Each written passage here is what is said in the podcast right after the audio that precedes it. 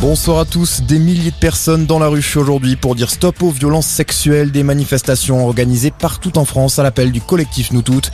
Deux ans après le Grenelle contre les violences conjugales, les organisations féministes estiment que l'État ne met pas suffisamment de moyens. Elles réclament également des peines plus sévères à l'encontre des auteurs de ces violences qui concernent quelques 220 000 femmes chaque année en France.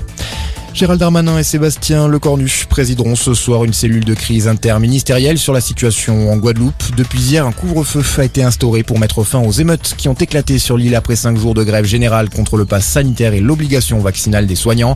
Malgré ce couvre-feu, la tension n'est pas redescendue, bien au contraire. 29 personnes ont été interpellées hier soir.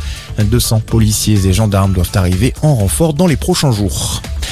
Jean Castex, au chevet des acteurs du tourisme, le Premier ministre dévoile un plan de près de 2 milliards d'euros pour venir en aide à ce secteur durement touché par la crise sanitaire. Première destination mondiale, la France a en effet vu ses chiffres baisser en raison du Covid-19. Ce plan sur 5 ans doit notamment accompagner la numérisation, la formation, mais aussi relancer l'attractivité du secteur quel protocole sanitaire dans les stations de ski? Certaines comme Val Thorens dans les Alpes lancent leur saison. Aujourd'hui, pour l'instant, seul le port du masque est obligatoire dans les files d'attente et dans les télécabines. Mais le gouvernement se garde la possibilité d'enclencher la mise en place du pass sanitaire en cas de dégradation de la situation. Le seuil est fixé à un taux d'incidence national de 200 cas pour 100 000 habitants. Il s'élève pour le moment à 132.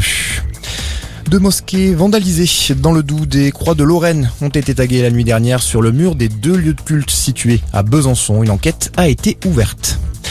Et puis du karaté. Pour terminer, le champion olympique Steven Dacosta conserve son titre mondial. Le français a battu 8-0 le macédonien Emile Pavlov en finale des mondiaux qui se déroulaient aujourd'hui à Dubaï.